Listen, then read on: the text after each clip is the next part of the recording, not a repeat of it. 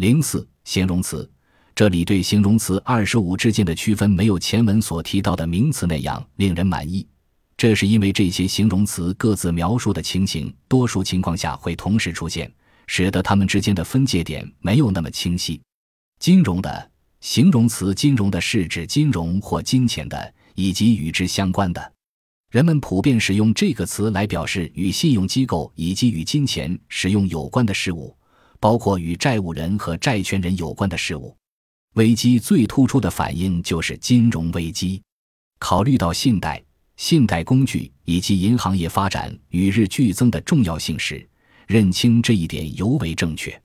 尽管也许工商业是经济危机的诱因，但危机最初表现在金融领域，因为金融交易是大量工商业经营操作的手段。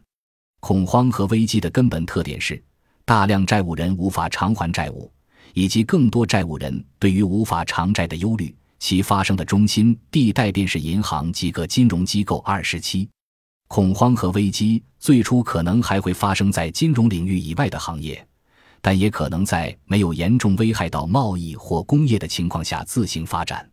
有时就是这样的。如果危机之后并没有产生萧条期，那么这种观点就尤为正确。在标志恐慌到来的经济紊乱时期里，工商业也许会减少活动。然而，当危机急转直下，摧毁经济之后，工商业都会蒙受损失。危机中，证券的价格多半会急剧下跌，而商品价格则不会下跌多少。股票交易所比农产品交易所受到的影响明显。工业的形容词，工业的指的是关于工业方面的或工业成果方面的，与生产行业或商品制造业有关或相联系。近来，工业及工业的二词被更加频繁地使用在财富创造的整个机制中，不仅限于制造业领域，而且还被应用于获取制造业所用的原料方面。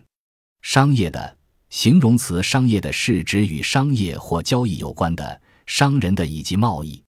形容词商业的和名词商业都指贸易或商品的交换。工业是指商品或用品的最初生产或制造。商业则是指将这些商品按人们所需或要求进行分配的过程。在这两个词中，工业及最初生产似乎更为重要，而且只需要一个简单的命令或指示就可以了。然而，尽管工业和商业所描述的运作方式截然不同，但它们之间却密切相关，不能分开考虑。运输的改善。以及交易和企业管理的同步改善，已大大促进了生产和消费。如果没有这些进步，消费者就不会买到如今他们每年正在大量消费的产品。